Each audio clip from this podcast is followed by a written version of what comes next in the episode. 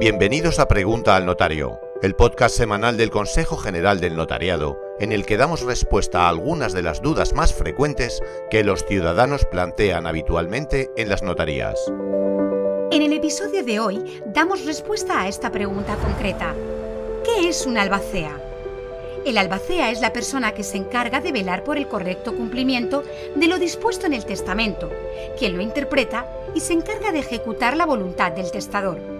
Lo más común es dejar las funciones del albacea claramente definidas en el testamento, cuestión sobre la que el notario puede prestar asesoramiento.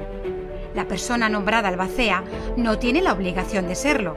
Puede excusarse, pero si lo acepta tendrá que cumplir con este compromiso, aunque se admite la renuncia con justa causa.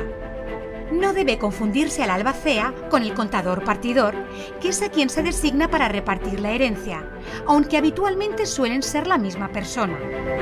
Si tienes más dudas sobre este tema, no dudes en acercarte al notario que libremente elijas para que pueda asesorarte de una manera imparcial y gratuita.